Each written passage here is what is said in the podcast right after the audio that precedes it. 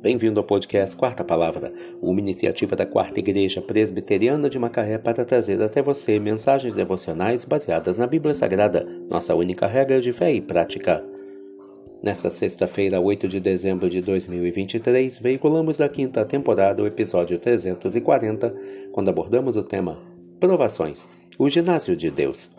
Mensagem devocional de autoria do Reverendo Hernandes Dias Lopes, extraída do devocionário Gotas de Esperança para a Alma, baseada em Tiago 1, versículo 2.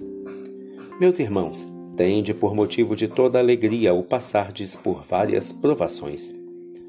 As provações não vêm para nos destruir, mas para nos fortalecer.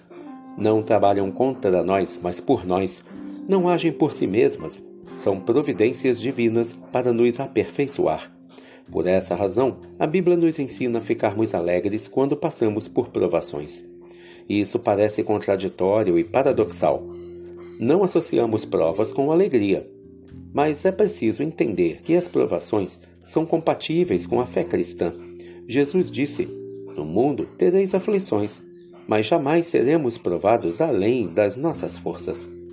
As provações são variadas, Há provações leves e provações pesadas, provações fáceis de enfrentar e provações amargas de atravessar.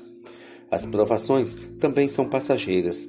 Nossa alegria é passarmos e não ficarmos nas provações. Uns passam rápido e outros mais vagarosamente, mas todos vamos passar.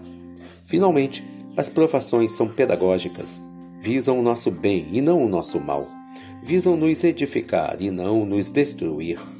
Deus quer que sejamos íntegros e perfeitos, parecidos com Jesus, que também aprendeu pelas coisas que sofreu. Meus irmãos, tende por motivo de toda alegria o passardes por várias provações. Tiago 1, versículo 2. Provações. O ginásio de Deus. Que Deus te abençoe.